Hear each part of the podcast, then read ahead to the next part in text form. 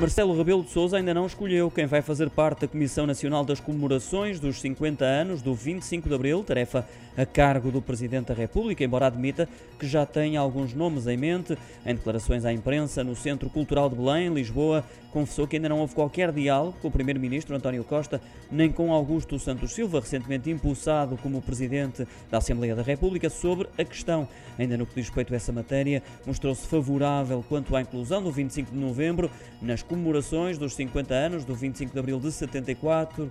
Recordo que foi no ano seguinte e nessa data que se deu por concluído o PREC, ou seja, o processo revolucionário em curso.